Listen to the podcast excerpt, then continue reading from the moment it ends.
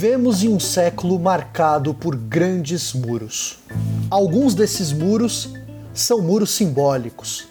O distanciamento social, a dificuldade dos estados em coordenar políticas para combater a grande pandemia que nós vivemos.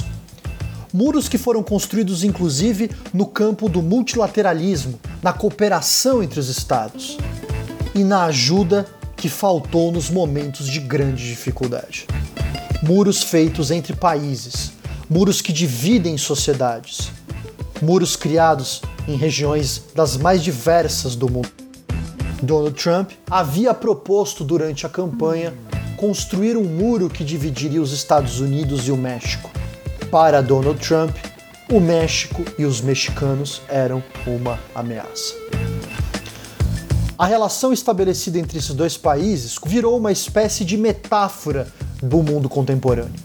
Uma metáfora que nos coloca diante de muito provavelmente uma das fronteiras mais famosas do mundo, mas acima de tudo uma fronteira que denota as assimetrias entre o rico e o pobre, entre o desenvolvido e o desenvolvimento, entre aqueles que muito têm e aqueles que têm que sobreviver, muitas vezes a reboque dos mais poderosos.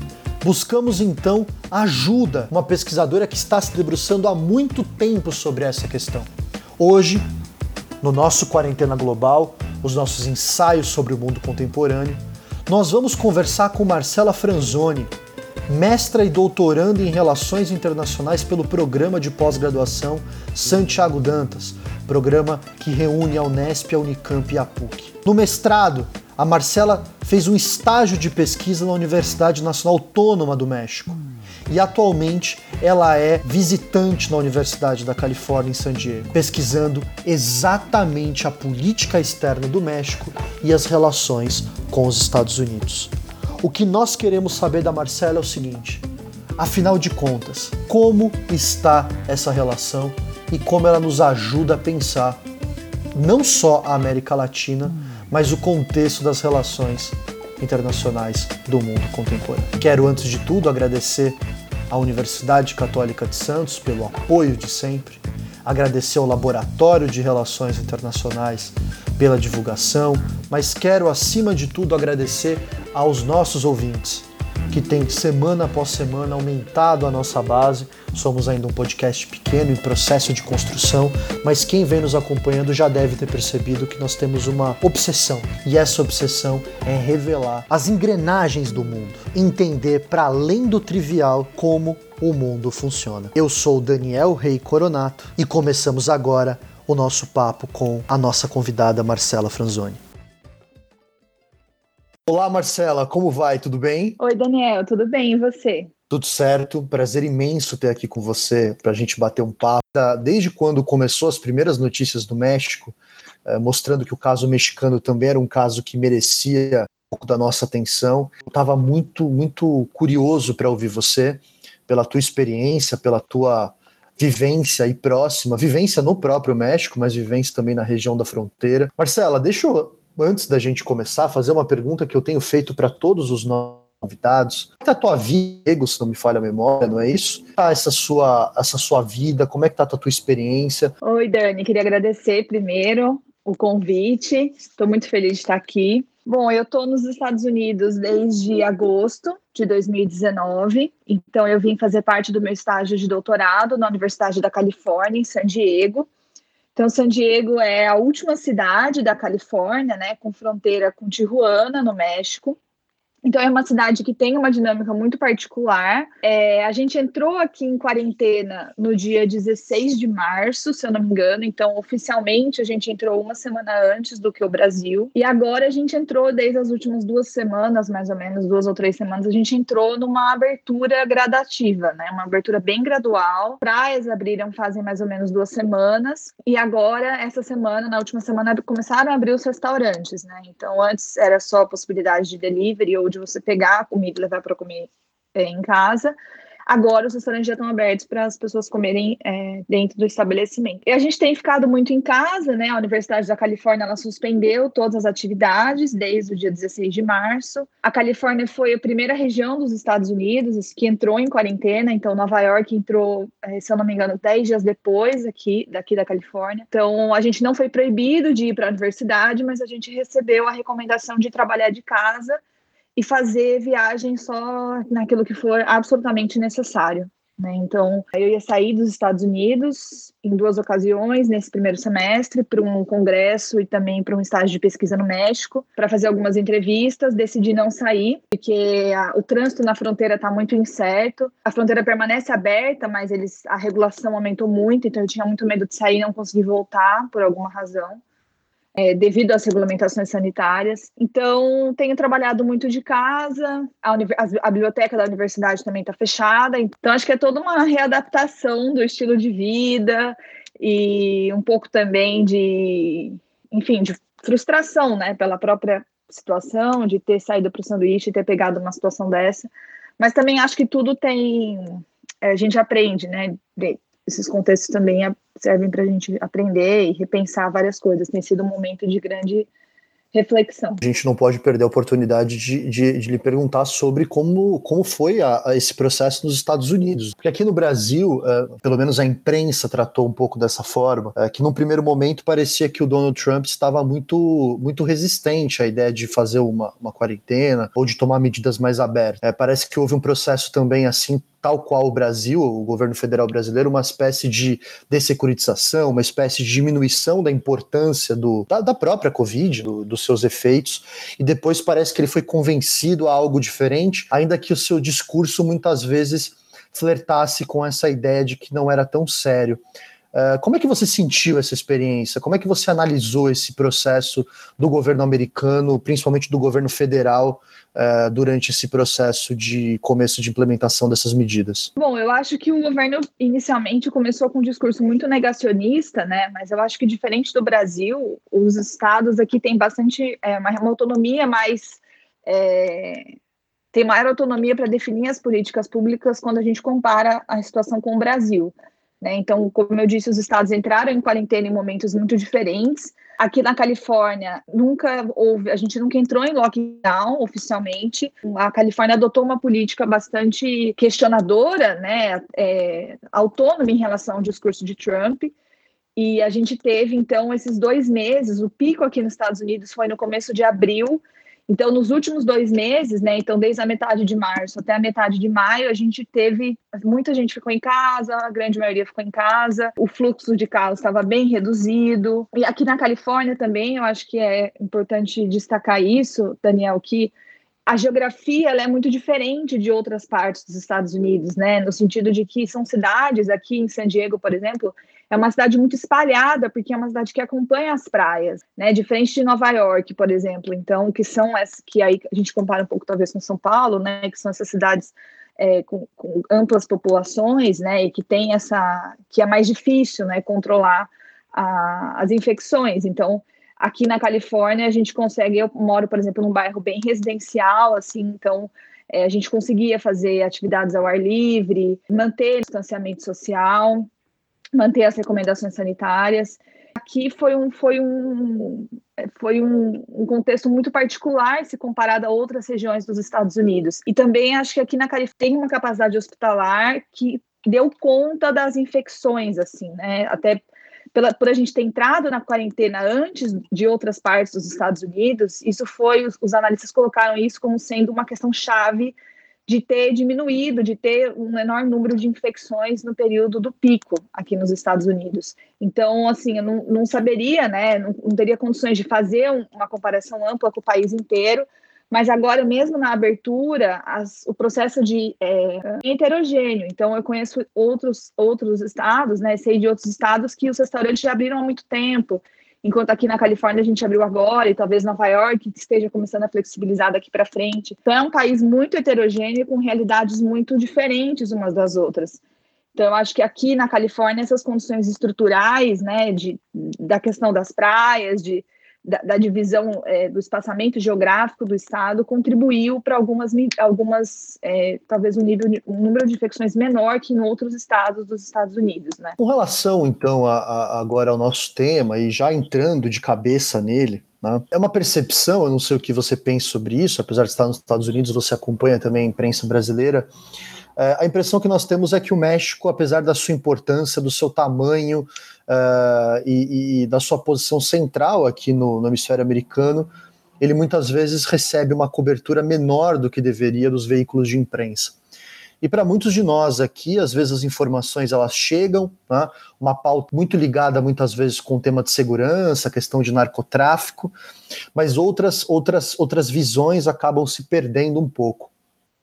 Para o nosso ouvinte, Marcela, você pode contar um pouco como estava a, a política do, do, México antes da, da, da, Covid? Pé o México estava antes dessa crise toda? Bom, Dani, eu acho que o contexto torna, né? Talvez a gente tenha um pouco o nível né, de cobertura do México nos Estados Unidos, ele é ainda muito baixo. É, quando a gente olha para a importância do México para os Estados Unidos, então esse ano, é só um, um dado, mas que me chamou muito a atenção que esse ano o México se tornou o maior parceiro comercial dos Estados Unidos, né? Então, é, então acho que o Canadá é o segundo, se eu não me engano, e a China é o terceiro, ou a China é o segundo e o Canadá é o terceiro. Então, o México tem uma importância muito singular para os Estados Unidos, e aqui na região de fronteira essa importância ela é, ela é reverberada, né? Ela é é, potencializada, dado a intensidade dos fluxos entre os dois países. Quando a gente olha para o México, então o México teve uma alternância de governo muito significativa nos últimos dois anos, né? Então é, o México elegeu um primeiro governo de esquerda depois de muitos anos na política nacional, que é o governo de Andrés Manuel Lopes Obrador, do Movimento Regeneração Nacional. Ele representou uma grande alternância histórica para a política nacional, porque o México ele revezou, né, a política nacional foi revezada por dois partidos tradicionais, que era o Partido Revolucionário Institucional e o Partido da Ação Nacional. E quando, então, quando o Obrador chegou, ele trouxe muita expectativa de mudanças na sociedade mexicana. Então, tanto mudanças domésticas, mas também mudanças estruturais que existiam, né, essa expectativa de que pudesse envolver até a própria relação com os Estados Unidos. Mas acho que quando a gente olha nesse, nesse contexto, sobretudo no caso fronteiriço, os dois estados eles estão muito mais conectados do que num primeiro momento a gente espera quando a gente olha a questão de, um, de uma forma mais ampla, né, numa questão mais pelo nível institucional federal. Então, o fluxo de mexicanos, por exemplo, aqui deu para acompanhar muito isso, né? Então, existe um grande contingente de mexicanos que vem para os Estados Unidos para trabalhar em estabelecimentos comerciais ou no setor de, de serviços aqui nos Estados Unidos e retornam para o México no final do dia, né? A gente tem esse fluxo fronteiriço que ele é muito diverso, então tanto de mexicanos que cruzam para é, trabalhar de dia e voltar né, para suas casas no México, ou também de mexicanos que vêm pedindo asilo aqui nos Estados Unidos, que vêm buscando é, se estabelecer aqui nos Estados Unidos numa condição mais permanente. Então, eu acho que aqui na Califórnia, né, sobretudo nos estados fronteiriços em geral, e aí eu acho que tem os principais, né, Califórnia, Texas e Arizona, que são os três estados que mais recebem os imigrantes mexicanos, mas também que têm relações mais próximas com o México em termos comerciais, a cobertura mexicana é, sobre o México é um pouco mais ampla do que talvez em outras partes dos Estados Unidos. Está relacionada a várias questões locais pontuais. Então, por exemplo, aqui em San Diego, a gente está, a cidade está com um problema do, do rio Tijuana, que é um rio que nasce no México, mas que ele deságua aqui já na fronteira entre os dois países e deságua em, no, nos oceanos, né, no oceano dos Estados Unidos. Então, o, o nível de contaminação desse rio tem, por exemplo, impactado, né, as praias nos Estados Unidos. Então, assim, são problemas, né, que os, os dois países não conseguem abordar de forma separada. Então, a fronteira ela dá essa dimensão é, extremamente ampla de binacionalidade, de interdependência, de conexões entre os dois países. Então, voltando sobre a política nacional mexicana, né, eu acho que apesar da gente ter, eu tenho é, tentado insistir muito nesse ponto, apesar de existir um governo com uma, com uma perspectiva, apesar do Obrador ter uma perspectiva mais alinhada, talvez, né, pode ser bastante questionado, mas mais alinhada uma perspectiva de centro-esquerda, essas relações com os Estados Unidos, elas são muito estáveis, né, elas são muito permanentes, então dificilmente o nível de integração entre os dois países dificilmente poderia ser questionado é, e envolveria uma grande reformulação no México se de fato ele fosse, é, se existisse uma intenção do governo mexicano em reverter esse vínculo, né? Fazendo um paralelo com o governo Trump, quando o, o Obrador entrou, é, os dois países estavam negociando o Tratado de Livre Comércio da América do Norte, né? A modernização desse tratado que foi aprovado recentemente nos senados dos três países. O último, se eu não me engano, que aprovou foi o Senado do Canadá. E existiu muita expectativa de que o, o, Obrador pudesse ter um discurso confrontacionista com o Trump, né, de, de, refutar essas ameaças do governo Trump, foi durante a campanha eleitoral, especialmente, mas isso não aconteceu, né? Pelo contrário, o governo, Trump, o governo Obrador, desculpa, tem uma, uma visão bastante cooperativa, tem uma, uma política é, exterior bastante cooperativa com o governo Trump. E isso pode ser visto em, em vários temas de agenda é, de política externa. Quando essa região de fronteira, ela dá a dimensão, né, ela, ela dimensiona o nível de integração entre os dois países e como ele passa, né, ele, ele extrapola muito a questão federal e, e ele está, sobretudo, ancorado nessas questões locais que são muito singulares em toda a fronteira, né? Então, aqui a questão comercial é muito forte, porque Tijuana é um polo comercial da fronteira mexicana, então aqui as relações comerciais são muito fortes, por essas cadeias globais de valor, sobretudo, e em outras regiões, outros aspectos prevalecem, né? Então, acho que é muito regional é, quando a gente olha para a fronteira binacional e para essas relações como um todo. São questões muito específicas. Você me obriga a fazer a pergunta que talvez o nosso ouvinte esteja se perguntando. E o muro, afinal de contas, né? Essa que foi talvez uma das grandes marcas da, da campanha do, do Donald Trump, a promessa de fazer um muro entre, entre os Estados Unidos e o México. E o que nós sabemos, pelo menos as notícias que nós recebemos, é que o muro, em algumas regiões ele já existia, em outras regiões ele, ele, tava, ele foi construído, houve uma discussão com relação ao orçamento.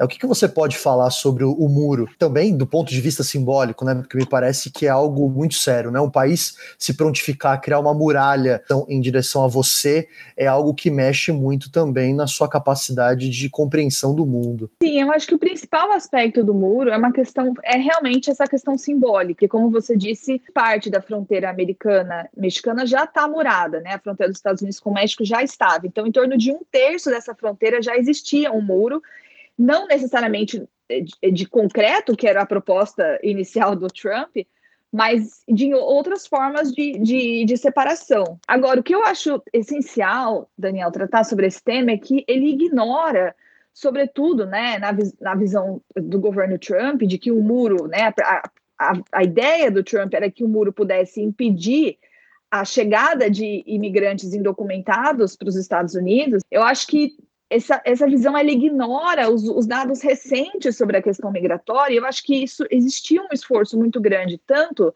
da comunidade é, dos acadêmicos, né, tanto da comunidade acadêmica no México e nos Estados Unidos. Então, é, as universidades, tanto a Universidade aqui da Califórnia como o Colégio da Fronteira Norte, tem pesquisas muito desenvolvidas sobre o tema, né, de que os fluxos migratórios nos últimos anos eles mudaram muito e que o México hoje ele não é mais o principal país expulsor, né, o principal país. Né, hoje esse fluxo ele vem sobretudo de outras regiões do mundo e não de mexicanos, né? Os mexicanos não são mais a maioria que chegam aqui nos Estados Unidos sem documentação. É uma forma, é, como você disse, eu acho que é a principal, o principal problema do muro, né? A principal questão que envolve o muro é uma questão simbólica, então, de que países que estão tão integrados, tanto no nível local como no nível federal, ter essa, essa essa percepção por parte do, de que o México seria uma ameaça para os Estados Unidos e que também ignora esses os últimos dados recentes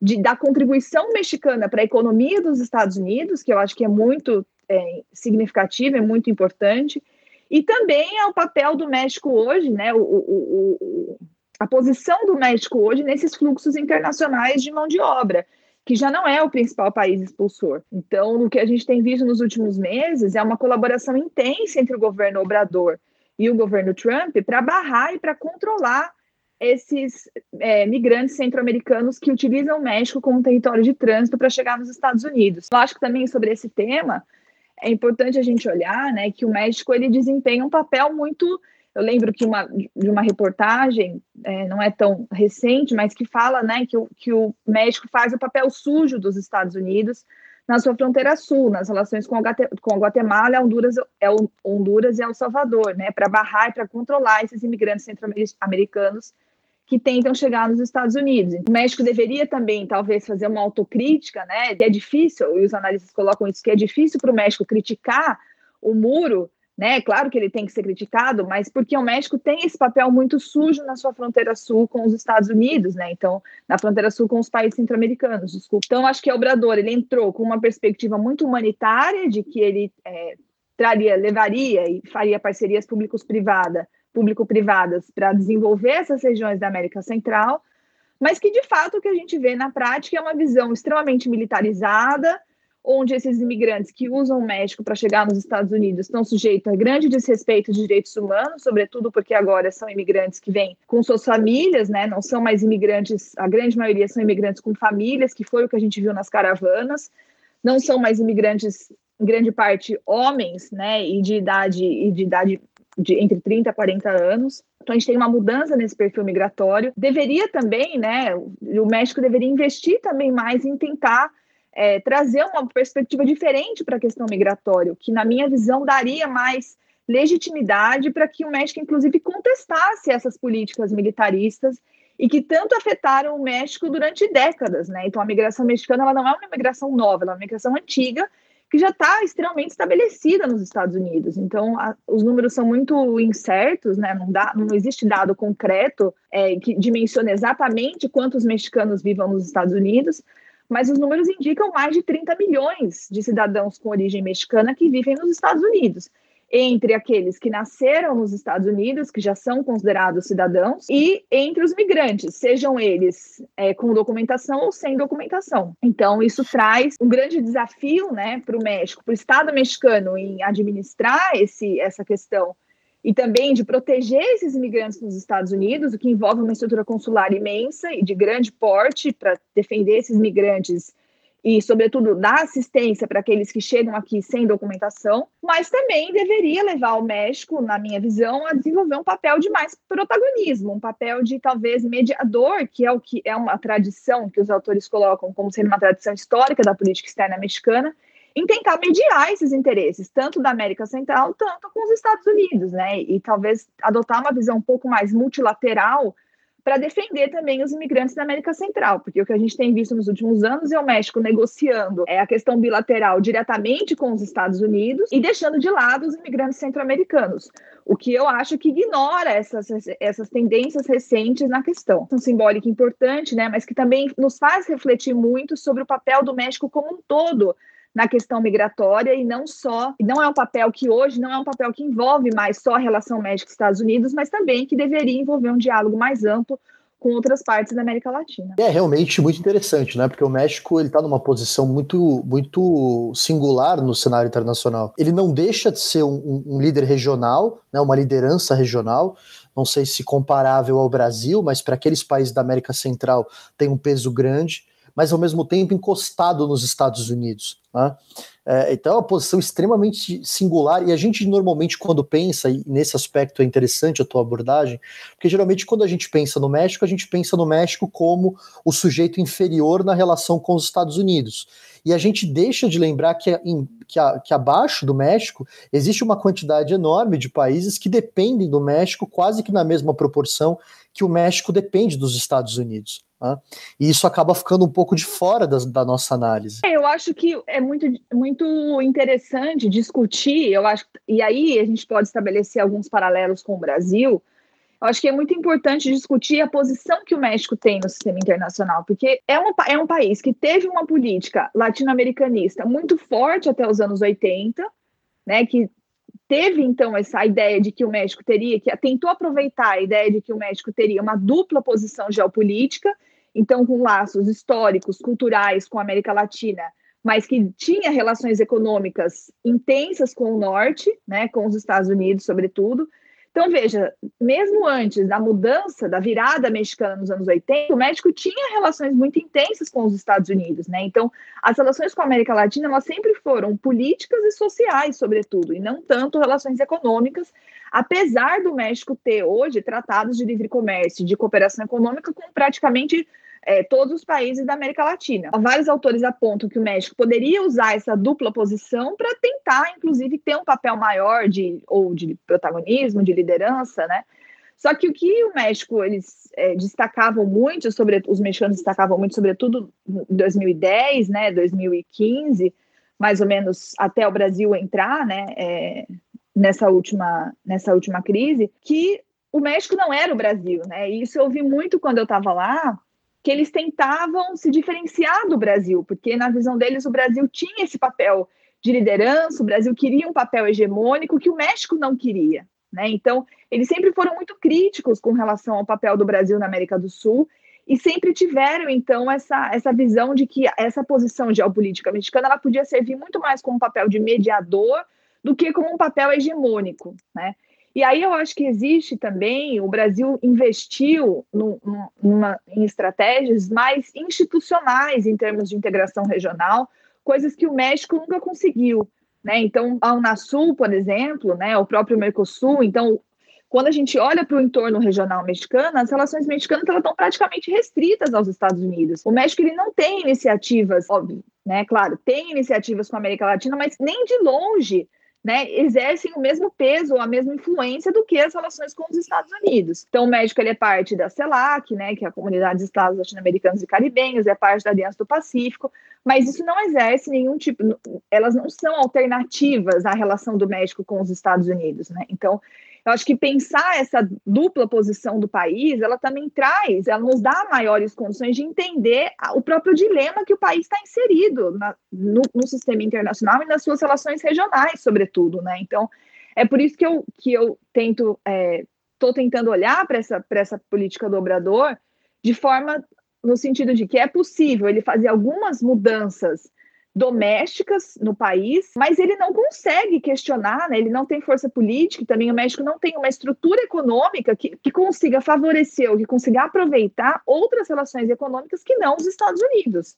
Né? Então, toda a estrutura produtiva mexicana, então, tanto as maquiladoras como as empresas automotrizes, toda a estrutura fronteiriça, de produção fronteiriça, ela está toda voltada para os Estados Unidos. Então, são relações com a América Latina, o México teria que desenvolver uma outra base produtiva, né? reorientar essa base, essa base produtiva para outras regiões. O que eu acho muito difícil de acontecer, né? A dependência, a magnitude da dependência econômica em relação aos Estados Unidos torna esse processo muito complexo. Então, é o, é o dilema, né? Que os autores chamam de o dilema da política externa mexicana, que é como você administrar essas relações tão intensas com os Estados Unidos, que ao mesmo tempo, né, que, a, que foi um pouco a linha da sua pergunta, ao mesmo tempo em que existe uma relação de dependência forte, hoje os dois países estão integrados, integrados de uma forma muito mais complexa do que 20 ou 30 anos atrás. Então, os níveis locais hoje dessa relação são muito mais complexos e muito mais imbricados do que eles eram há três décadas. Então, hoje o México poderia aproveitar melhor essas, essas relações para tentar negociar alguns temas que são estratégicos. Então, por exemplo, a própria questão migratória, de proteger os migrantes, né? É, então, acho que são. Esse, esse, o México ainda, ainda utiliza pouco essas dinâmicas mais locais para tentar impulsionar é, as políticas de desenvolvimento ou tentar obter mais concessões frente aos Estados Unidos. No Brasil, chegou algumas informações que a reação do governo mexicano no começo também da pandemia foram reações, para dizer, dizer uma palavra leve, foram reações um pouco estranhas. Tá? Uhum. Algumas pessoas chamaram, inclusive, de reações esquisitas. É, como foi a reação do México com relação à pandemia? Isso chegou a afetar a relação dos Estados Unidos com os Estados Unidos? Teve alguma influência dos Estados Unidos nessa primeira reação? Como é que você observou isso? Bom, Daniel, eu acho que a pandemia ela se insere num contexto em que o Lopes Obrador ele, ele foi, apesar de ter, de ter sido eleito com um discurso mais desenvolvimentista, um, um discurso transformador da dinâmica doméstica mexicana, né, de promoção promoção do desenvolvimento, promoção da, da estrutura nacional, da indústria nacional. Esse discurso, ele hoje ele está sendo ele ele está sendo fortemente questionado, não tanto por essas medidas, né? Também por essas medidas é, de, de, cooperação com os Estados Unidos, mas sobretudo pelas medidas de âmbito doméstico. Então, uma das que o que foi reforçado muito agora no período da pandemia, né? Logo quando ele foi eleito, ele fez uma, ele, ele, passou um decreto que é um decreto de austeridade republicana, né, onde deveriam ser cortados gastos que não fossem, que são gastos dispensáveis, né, que não são gastos essenciais e que é, para romper, né, esse ciclo de gastos desnecessários dos governos anteriores. Então, isso implicou, nos últimos dois anos, né, agora quase dois anos de governo, isso implicou em cortes em várias, inclusive, universidades, em várias estruturas de pesquisa. E hoje eu tenho acompanhado um pouco a situação de, de um think tank que o, um dos professores estavam aqui nos Estados Unidos, né? O, o, o, ele está sendo desmantelado devido a essa política de austeridade republicana. Né? E eu acho que talvez isso possa ser ainda mais intensificado agora com a questão da pandemia. Né? Então, eu acho que essa visão, essa divisão de política extremamente ortodoxa do governo Obrador, ela foi aprofundada na pandemia, ela foi potencializada agora na pandemia. Existiu um discurso negacionista do começo, então o México ele teve o primeiro caso no comecinho de março. Na época, o Andrés, Andrés Manuel Lopes Obrador chegou a dizer que as pessoas podiam continuar se abraçando, porque isso não seria um problema. É, ele foi extremamente criticado por isso.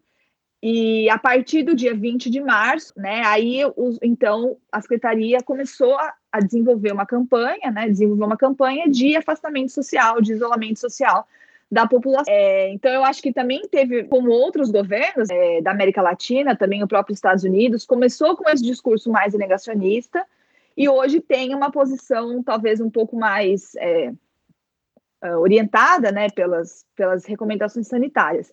Agora, é, como eu disse antes, né, a economia mexicana está extremamente atrelada à economia norte-americana. Então, é, as previsões, né, a gente tem que, quando olhar para o caso mexicano, tem que olhar, é um trabalho extremamente precarizado, 60% da população tem condições de trabalho informais. É, o salário mexicano, o salário mínimo mexicano em determinados setores é 10 vezes menor do que o salário praticado nos Estados Unidos. Então, são. É, o, México é um país com desenvolvimento extremamente estagnado, crescimento econômico extremamente estagnado e com consequências sociais né, que tendem a ser aprofundadas com essas políticas ortodoxas. Né? Então, eu acho que isso é um é um, uma coisa que é, já vinha de antes do governo Obrador, mas que com certeza foi potencializado pela questão da pandemia. Né? É, o Obrador ainda continua com um nível de aprovação considerado relativamente alto, em torno de 65%. As agências divergem mais ou menos de alguns é, pontos para mais ou para menos dessa avaliação, mas em média 65% de aprovação, o que é considerado uma aprovação alta né, para a situação atual. É, além disso, acho que tem um dado interessante também sobre a questão da pandemia, duas questões interessantes. Primeiro, né, em março, o México bateu recorde das remessas de mexicanos que moram nos Estados Unidos, né, que eles chamam de remessas internacionais. Então, essas populações que estão nos Estados Unidos, elas mandam recursos para suas famílias que permaneceram no México, né? E essa, essas remessas, elas são a principal, uma das principais formas de é, receber divisas do governo mexicano, né? Então, veja, essas remessas elas eram praticamente, elas eram mais ou menos, né, 2.6 bi por mês antes em fevereiro e a partir de março elas passaram a ser 4 bi acredito, né, pelas análises que eu tenho visto, que isso, claro, é um, é um dos efeitos da pandemia, das, das pessoas que estão, é, das, das, consequências econômicas, né, da pandemia, e que as pessoas nos Estados Unidos, essa, a quantidade de remessas aumentou, de fato, para ajudar no sustento dessas famílias que permaneceram no México. Outra coisa interessante, né, que os dados indicam, é que a preocupação dos mexicanos em janeiro era sobretudo a segurança doméstica, né, a segurança relacionada ao crime organizado. Então, 73% dos mexicanos em janeiro relataram que principal, o principal problema do país era a segurança.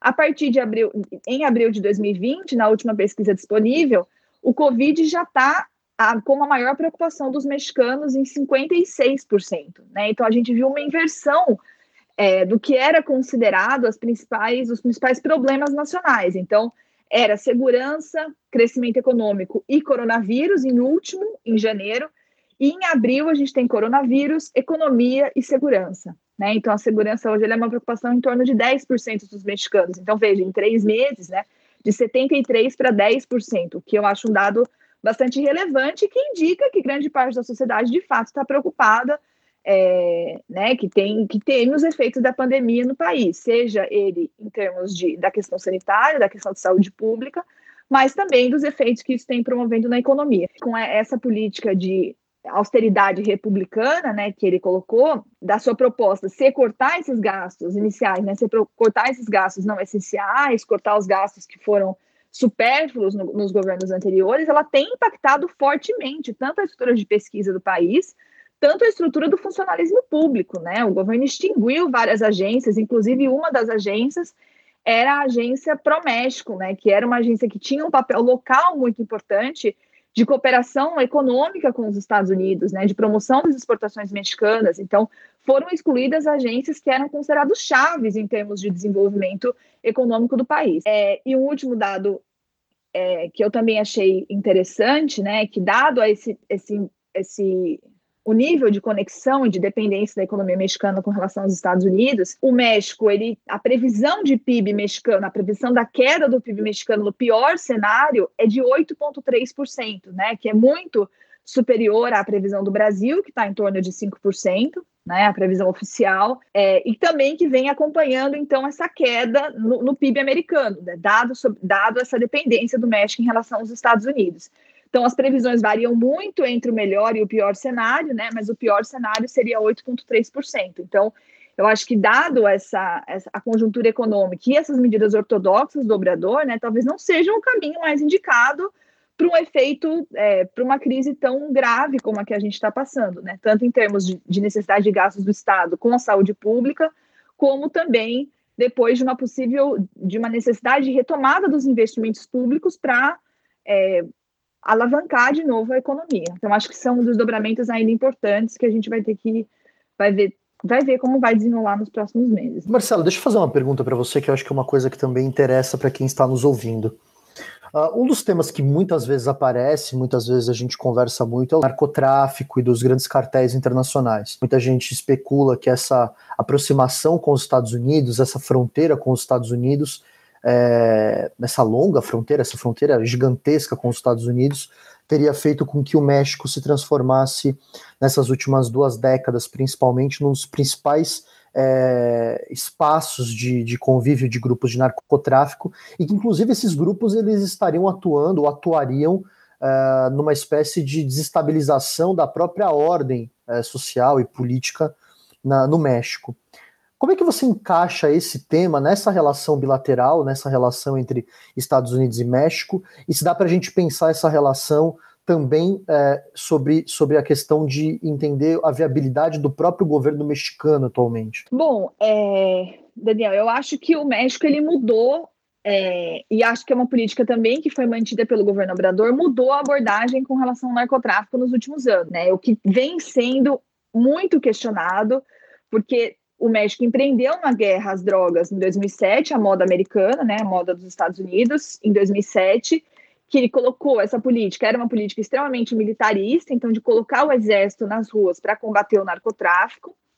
Na cidade do México, a gente não via muito isso, porque a cidade do México, ela é, é muito, o México é um país muito centralizado, né, na cidade do México, então era uma cidade, enfim, com uma outra dinâmica comparado a outras regiões do país. Então, os o, esse, o exército se deslocou para outras regiões, sobretudo parte da fronteira norte e o sul do México, que é considerado a parte menos desenvolvida do país, né, com, com índices de desenvolvimento é, é menores do que comparado com outros lugares do país.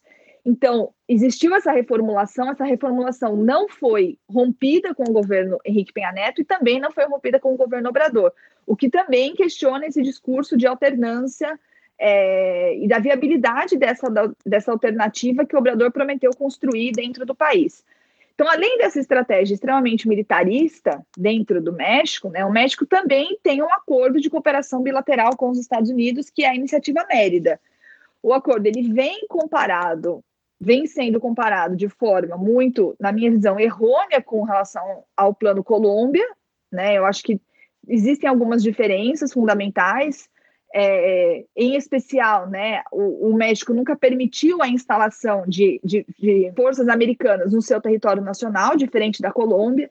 E essa cooperação, ela basicamente, ela ocorreu para implementar tecnologia na região de fronteira, para tentar combater o fluxo de drogas e o fluxo de armas, e também para melhorar, tentar melhorar, ou, né, claro que também pode ser muito questionado, mas tentar melhorar a estrutura, ou melhor, desenvolver a estrutura jurídica do Estado mexicano, porque, assim como outros países da América Latina, o Estado mexicano tem muita dificuldade e tem muitos problemas em investigar os crimes que são cometidos, né? Como também outras regiões da América Latina. E aí o caso mais conhecido foi o, o desaparecimento dos 43 estudantes no estado de Guerreiro, em 2014, que o Estado mexicano até hoje não deu resposta para o que aconteceu, né? Então, a gente sabe que existem autoridades locais que estão envolvidas com o desaparecimento, mas que não, não foi dada uma resposta contundente, uma resposta concreta do que de fato aconteceu e que motivou o, o desaparecimento dos 43 estudantes. É, então, eu acho que o México, a, a, questão militar, a questão do narcotráfico, ela vem por essas duas frentes, tanto de uma política doméstica extremamente militarizada, hoje com o Exército e com a Marinha que estão adotando a frente dessa estratégia, e de, uma outra, de um outro lado, pela relação com os Estados Unidos, que também está né, com a iniciativa Mérida. O que os autores pontuam é que a iniciativa Mérida ela recebeu por parte dos Estados Unidos uma, os Estados Unidos um, um, pouco que assumiu o seu papel no combate ao narcotráfico, porque o governo mexicano sempre insistiu muito de que os Estados Unidos também teriam que controlar a venda de armas para o México, né? e, e, não só o México controlar a venda de drogas para os Estados Unidos, né? Então, o governo mexicano sempre tentou ver esse caminho como um caminho de mão dupla, onde os dois países teriam é, espaços para cooperação. Agora, é, os grupos que, que se desenvolveram no México, né, é claro que, assim como também em outros países da América Latina, é essa ausência de Estado, né, que em grande parte é, levou à disseminação desses grupos. Né? Então, os problemas de desenvolvimento estão diretamente relacionados, né, estão relacionados também com a questão da segurança. O que isso tem que ser, é, o que a gente tem que olhar para essa conjuntura dentro do México, é que ela não está mais restrita ao México, né? Ela, ela é uma conjuntura que se espalhou muito rapidamente por outros países, é, não só pelas suas consequências nos Estados Unidos, né, nessa relação bilateral com os Estados Unidos, mas sobretudo na América Central.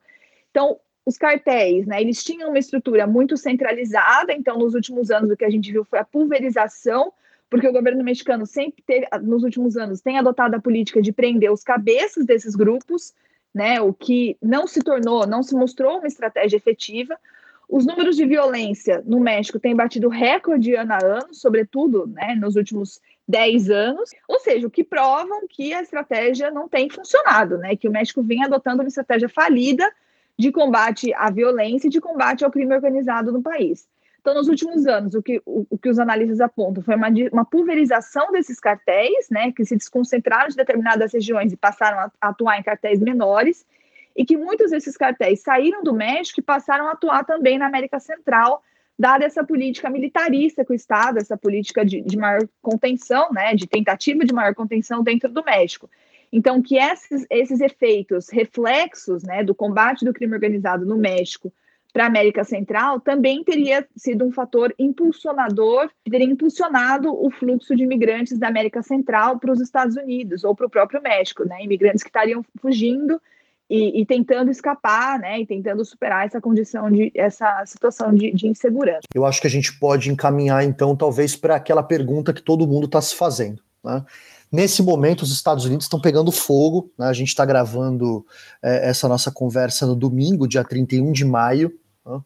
E há um, um, debate enorme dentro dos Estados Unidos, porque eu não sei qual é a tua avaliação, mas parece que a reeleição do Donald Trump estava mais ou menos encaminhada. Né?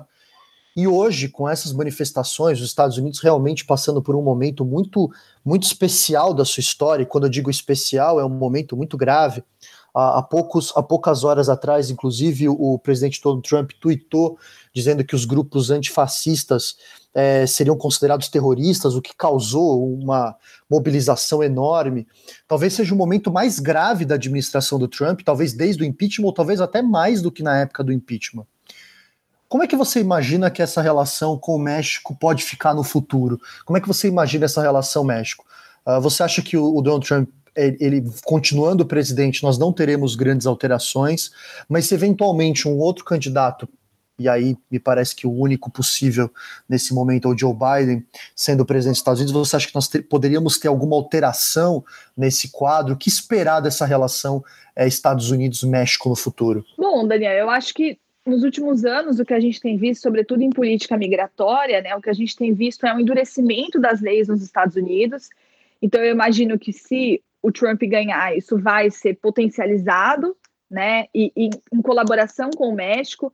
Mas veja, né, em colaboração com o México sob ameaças, né? Então, o governo Trump ele ameaçava impor tarifas é, para o comércio mexicano, para o governo mexicano, então, adotar essas medidas de endurecimento, né, da questão migratória. Então, eu imagino que se o governo Trump é, vencer essas políticas duras no âmbito migratório continuem é, a serem adotadas, né?